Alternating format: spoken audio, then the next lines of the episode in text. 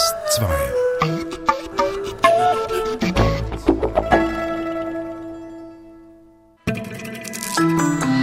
DRS2 aktuell.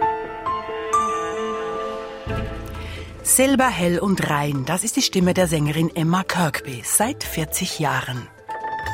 Verletzt und geschunden, so zeigt der Tiroler Fotograf Lois Hechenbleikner die Landschaft. Ein Blick hinter Postkartenbilder.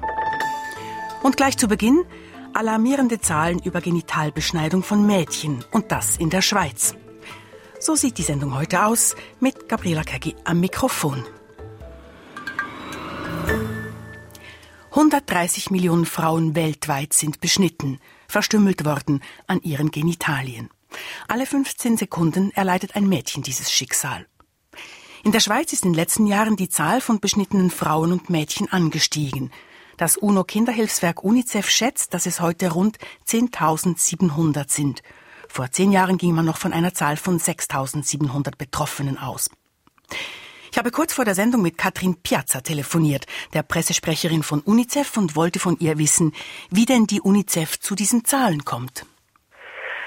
Diese Zahlen beruhen einerseits auf statistischen Schätzungen aufgrund von Daten des Bundesamtes für Statistik zur ausländischen weiblichen Wohnbevölkerung. Diese Daten, die wurden dann in Bezug gesetzt mit den Vorkommensraten in den Ursprungsländern der Migrantinnen.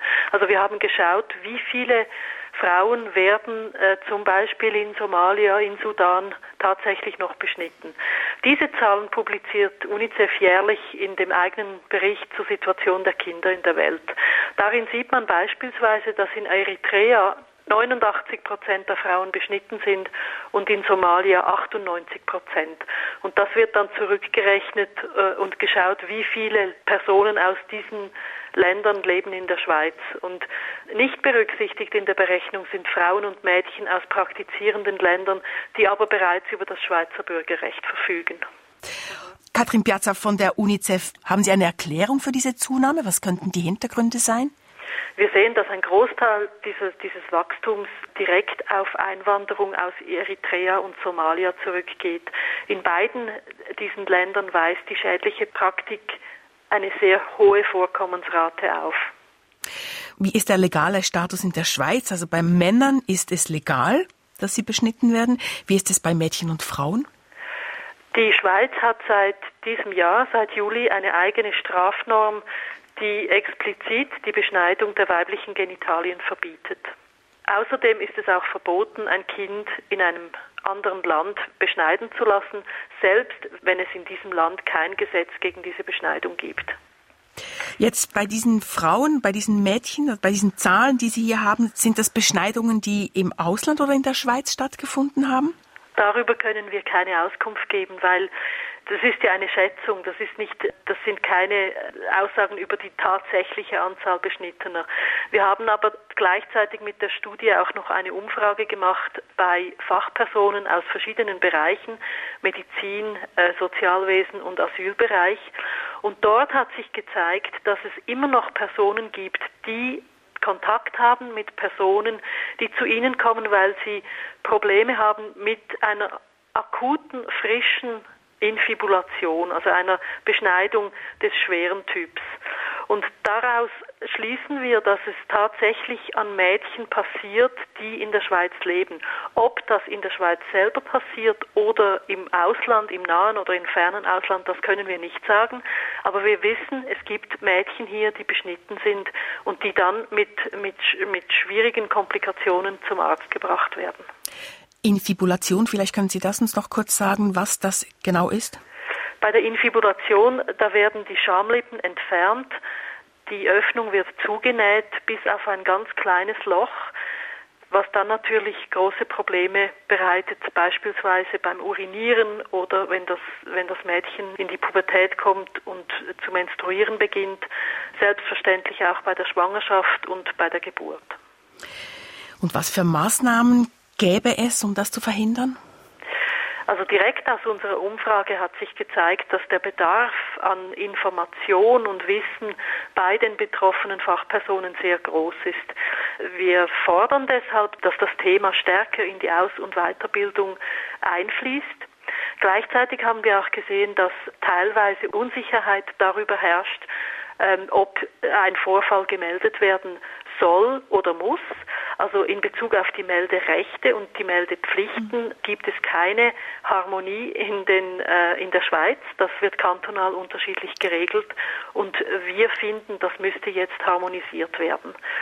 Außerdem sind wir der Ansicht, dass es wichtig ist, jetzt Präventionsarbeit zu leisten, die auf diesen tatsächlichen Zahlen auch aufbaut. Also dass man dass man sieht, es gibt dieses, diese Problematik in der Schweiz und man muss sie adressieren. Man redet von Genitalbeschneidung. Sie reden oder schreiben über Genitalverstümmelung? Wir sprechen von Verstümmelung, weil wir die Beschneidung für eine schwere Menschenrechtsverletzung halten. Auch Kinder haben ein Recht auf einen unversehrten Körper. Sagt Katrin Piazza von der UNICEF über Genitalverstümmelung und über die neuen Zahlen in der Schweiz.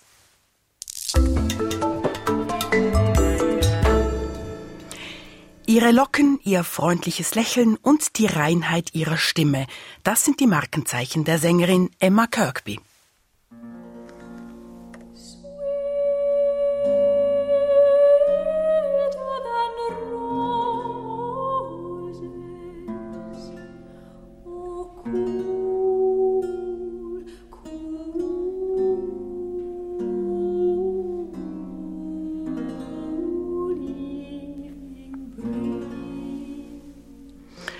Das ist sie, die Stimme von Emma Kirkby, der Grande Dame der alten Musik. Ewig jung und silberhell.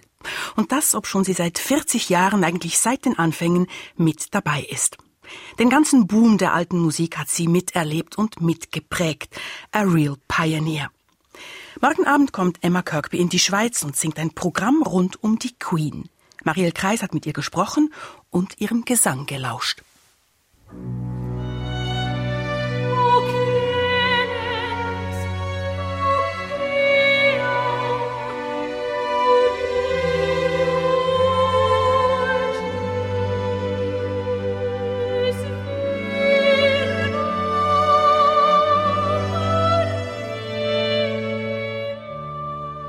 Emma Kirkby, Queen des Barock und des Renaissance-Gesangs.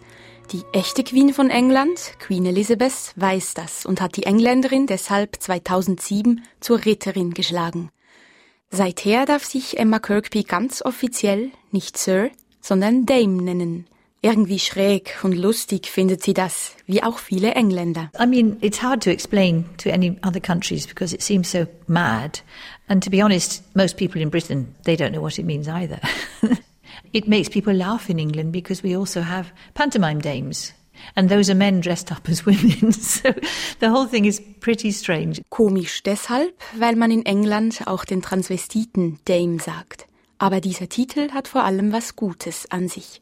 Anerkennung für die alte Musik. It was a great honor because my colleagues were pleased as well. I, I accepted it sort of on behalf of the whole fraternity of people who, who've been singing and playing historical music for several decades. This counted, we felt, as a sort of recognition that this was a, a viable way of music making.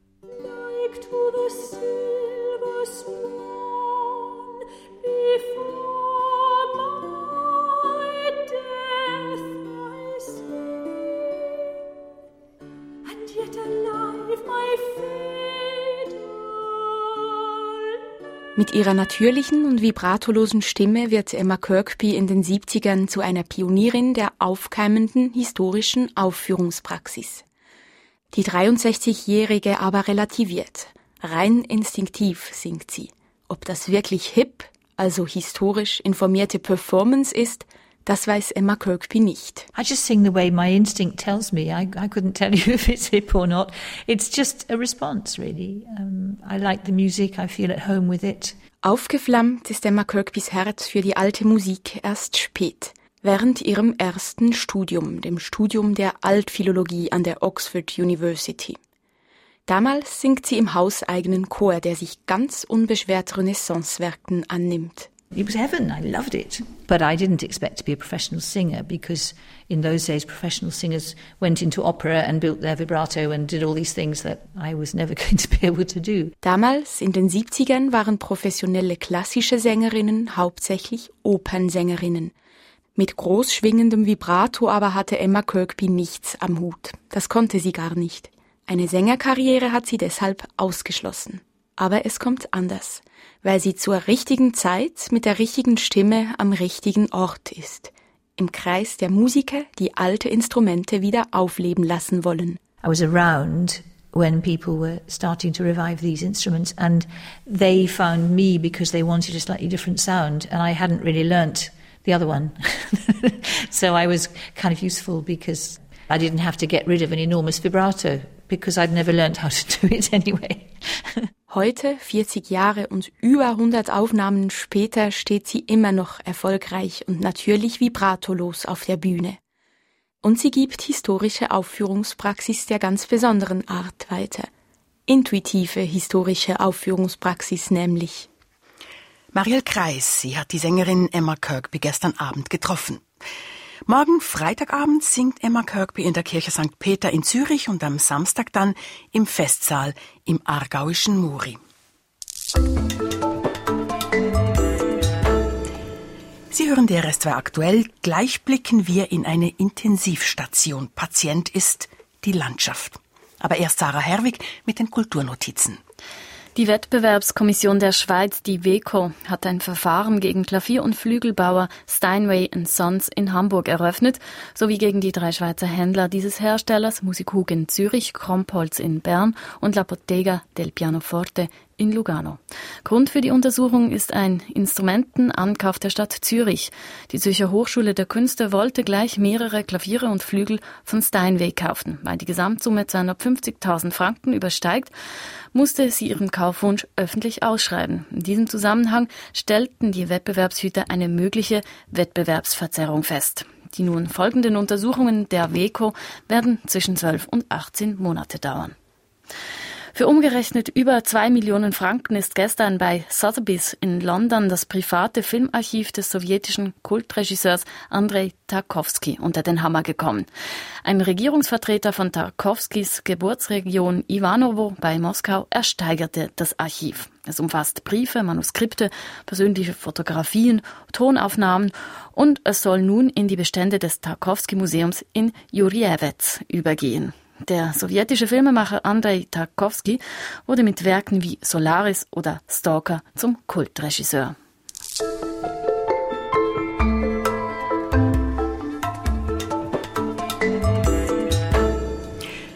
Im Tirol ist der Fotograf Lois Hechenbleikner für viele ein rotes Tuch und ein Nestbeschmutzer. Denn mit seiner Kamera zeigt er die Kehrseite des Tourismus. Verwüstete Berglandschaften, betrunkene Gäste, die ganze Après-Ski-Hölle. Diese Schreckensbilder bringen seine Landsleute in Rage.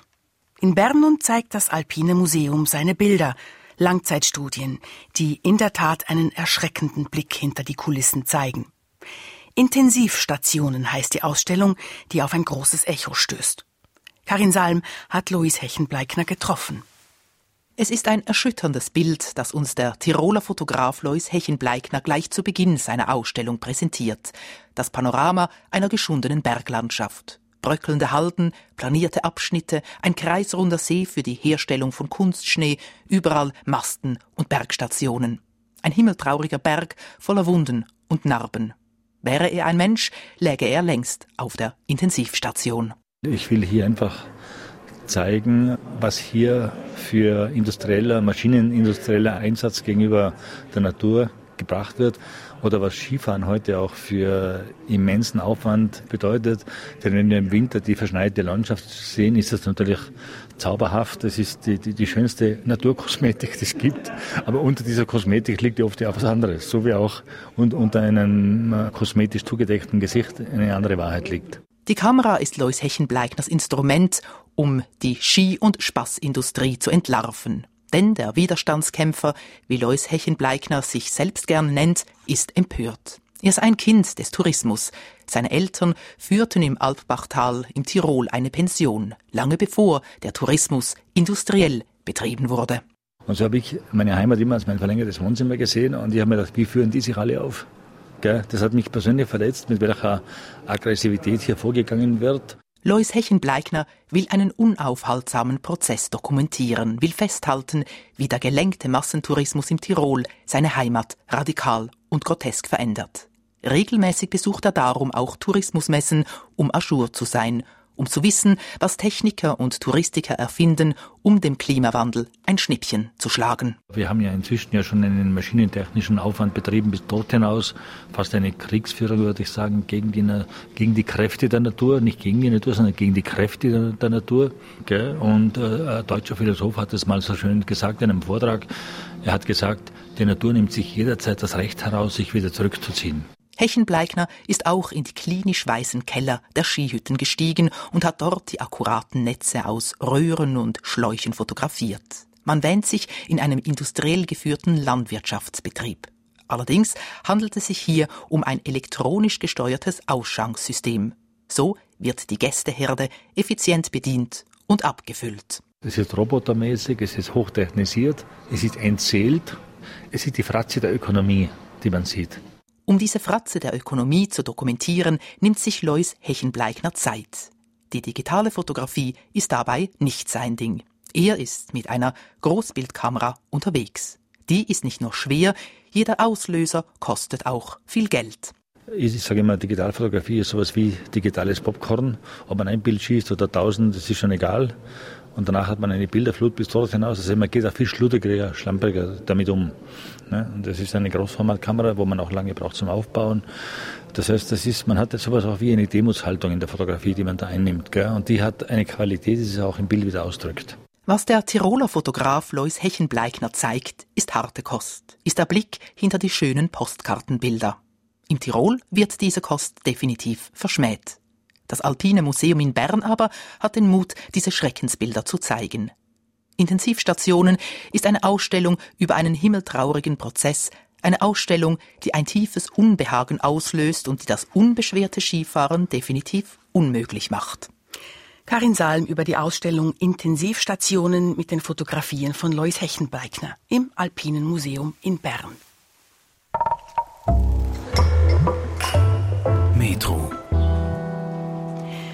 Studentenverbindungen, die sich schlagen, heißen in Deutschland Burschenschaften. Ungefähr 300 gibt es.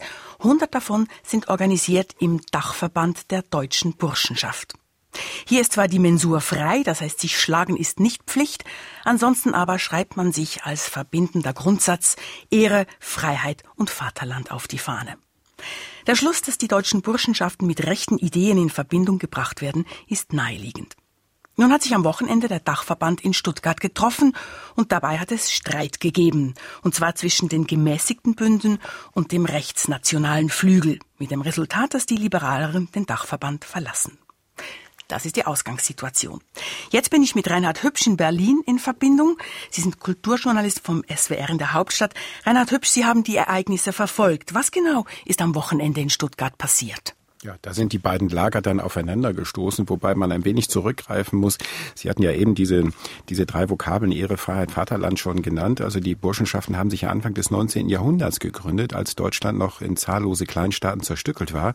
Und aus der Erfahrung der Befreiungskriege Napoleon heraus hat sich dann die akademische Jugend in Burschenschaften gesammelt. Die waren Liberale im besten Sinne und die wollten eben Ehre und Freiheit für Deutschland und ein einheitliches Vaterland haben. Das waren damals Revolutionäre. Und aus den Nationalbewussten sind mittlerweile Nationalisten geworden, die mit reaktionären Sprüchen auffallen, Männerbünde, die frauenfeindlich sind, tendenziell antisemitisch, ausländerfeindlich. Und die kamen nun zusammen in den unterschiedlichen Schattierungen, um eine neue Linie zu finden. Und das ist dann doch missglückt, wie man äh, leider am Montag feststellen musste. Es gibt also diese zwei Flügel in diesem Burschenschaftenverband.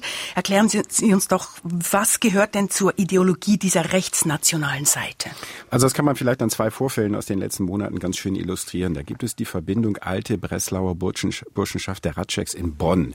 Die fallen da immer wieder auf und die haben ähm, im Frühjahr schon einen Antrag eingebracht, dass Voraussetzung für die Mitgliedschaft in einer Burschenschaft und in den, bei den Burschenschaften ähm, Deutschstämmigkeit sei. Dieser Antrag ist dann abgeschmettert worden im Frühjahr, aber Hintergrund war, dass ein deutscher Student, deutscher Staatsbürger, mit chinesischen Eltern Mitglied werden wollte bei einer Burschenschaft bei Hansea Mannheim.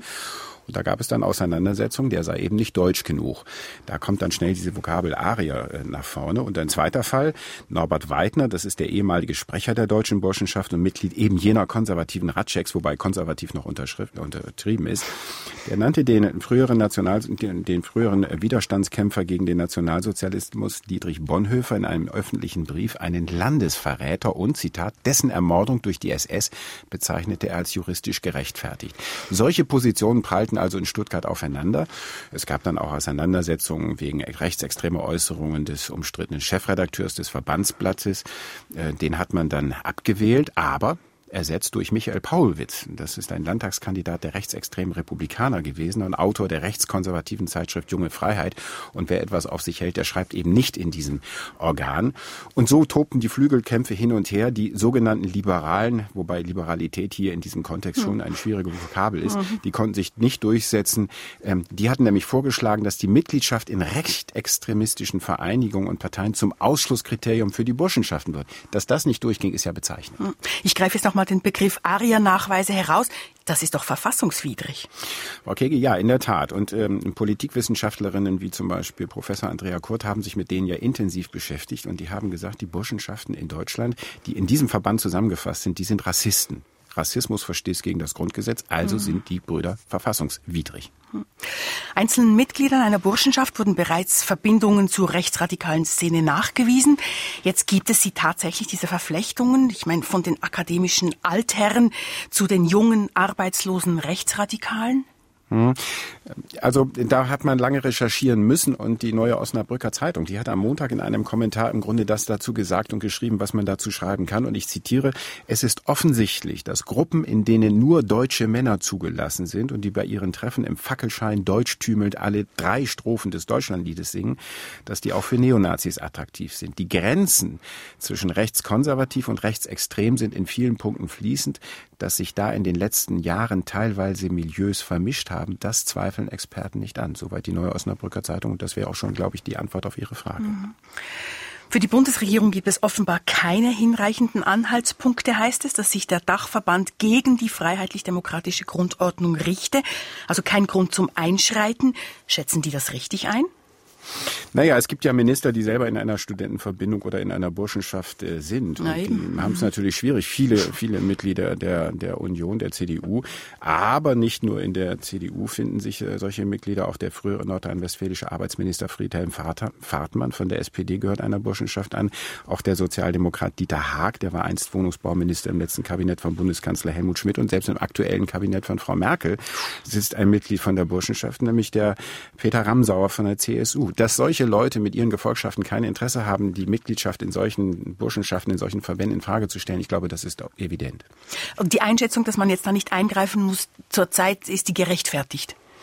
Nein, das halte ich nicht für gerechtfertigt, aber damit werden sich die Politiker und vor allen Dingen dann auch Verfassungsschutz und ähnliche Einrichtungen beschäftigen müssen. Die haben natürlich jetzt im Moment angesichts der NSU-Debatte andere Probleme, aber diese Diskussion liegt auf dem Tisch und sie wird jetzt natürlich auch anhalten nach dem Stuttgarter Treffen. Danke, Reinhard Hübsch aus Berlin.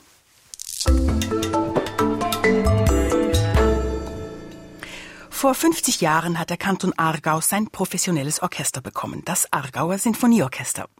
Es hat es nicht immer leicht gehabt, sich im Dreieck zwischen Zürich, Basel und Bern zu behaupten. Sein 50-jähriges Bestehen feiert es aber selbstbewusst und mit einer überraschenden Aufnahme. Der CD-Tipp von David Schwab. Diese CD hat Seltenheitswert.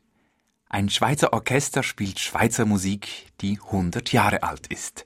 Das gibt's nicht alle Tage. Die Beschäftigung mit der Musikgeschichte vor der Haustür gehört in skandinavischen oder britischen Konzertsälen zum guten Ton, in der Schweiz nicht. Und so kommt es, dass das bekannteste Werk des Schweizer Spätromantikers Hermann Sutter heute der Wettsteinmarsch ist. Sutters gewichtige Sinfonie dagegen die bisher einzige Aufnahme davon hat bezeichnenderweise ein Orchester aus Moskau gemacht. Im Schweizer Konzertleben Fehlanzeige. Jetzt bricht das Aargauer Sinfonieorchester eine Lanze für dieses Werk des gebürtigen Aargauers, und das ist gut so. Das Orchester hat sein Niveau in den letzten Jahren unter der Leitung von Douglas Bostock markant gesteigert und es präsentiert Sutas Sinfonie in einer sorgfältig geprobten Interpretation.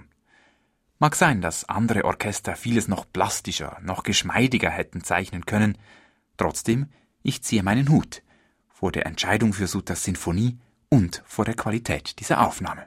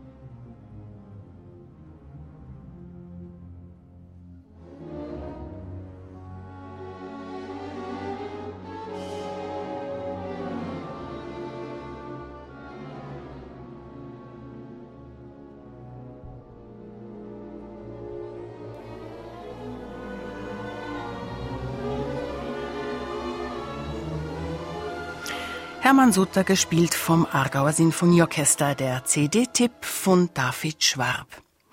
Und das war's von DRSW aktuell. Um neue Schweizer Zahlen der Genitalverstümmelung ging es heute, um die silberhelle Stimme von Dame Emma Kirkby, um Landschaftsbilder auf der Intensivstation und am Schluss um den Dachverband der deutschen Burschenschaft, der am letzten Wochenende einen Ruck nach rechts tat.